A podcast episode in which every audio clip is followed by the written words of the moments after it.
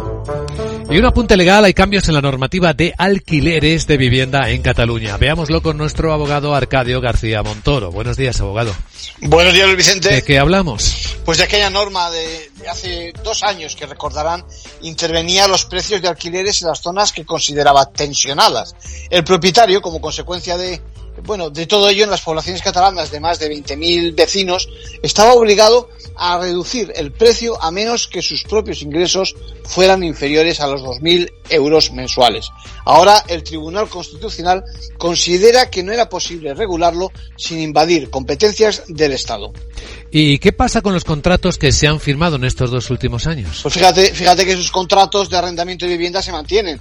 Así que atención, que si nace otra ley similar se va a repetir la escena y la coalición que sacó adelante la norma ya ha avisado que va a persistir. La norma catalana del precio en los contratos de arrendamiento pues partía de las fianzas para crear ese índice de referencia. Ahora el Tribunal Constitucional no quiere contribuir a aumentar la confusión que ha generado la ley y por seguridad jurídica no los toca.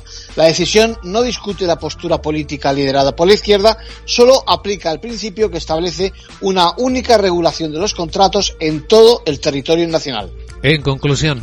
Pues ahora en la calle, fíjate, nos preguntamos qué sucedería si la misma solución es impuesta desde el gobierno de España para toda la nación. Gracias, abogado.